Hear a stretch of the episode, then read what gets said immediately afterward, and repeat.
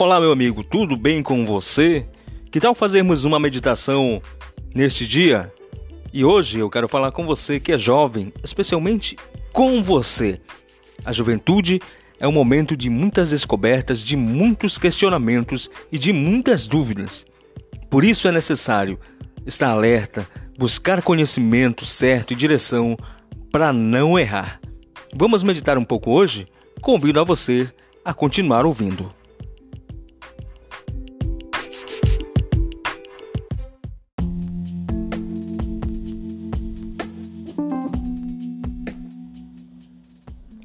E para nossa meditação, nós vamos usar como base a Bíblia, no livro de Eclesiastes, no capítulo 11, do versículo 9 ao 10.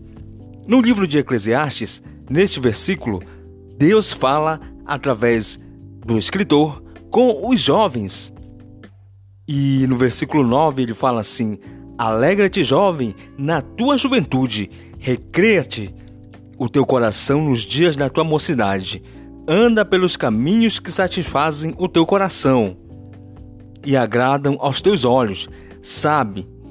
Até aí, meu amigo, você que está me ouvindo, parece que Deus está dizendo ao jovem: olha, faz o que você quiser, faz aquilo que te satisfaz, faz aquilo que te dá prazer. Porém, continuando no versículo 9, temos a vírgula e aí a palavra sabe, porém. De todas essas coisas, Deus te pedirá contas. Ora, Deus está dizendo: você pode fazer o que você quiser. Na tua juventude, gastar a tua mocidade, as tuas energias com aquilo que você quiser. Porém, saiba de uma coisa: de tudo isto, Deus te pedirá contas. Um dia você irá prestar contas a Deus de todas as suas ações. Ele continua no versículo 10: Afasta-te, pois, do teu coração o desgosto e remove da tua carne a dor, porque a juventude e a primavera da vida são vaidades. Ele termina dizendo: Olha, todo esse vigor, toda essa energia, toda essa vontade de conquistar o mundo, isto é vaidade. Isto vai passar. Porém, o que fica é a vida entregue ao Senhor, é satisfazer a vontade de Deus. E isso é o mais importante.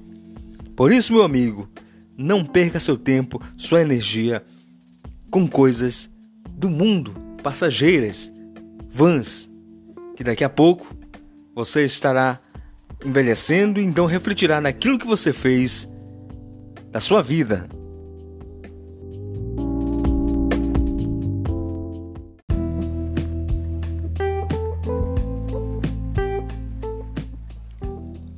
Então é isso, meu amigo jovem. Procure sempre as melhores companhias, procure sempre a melhor direção, pessoas que acrescentem alguma coisa à sua vida, pessoas que lhe direcione a um bom caminho, pessoas que queiram o seu bem. Busque sempre a direção de Deus, que ele com certeza é o caminho certo. Um forte abraço a todos, que Deus abençoe. Até o próximo, se Deus quiser.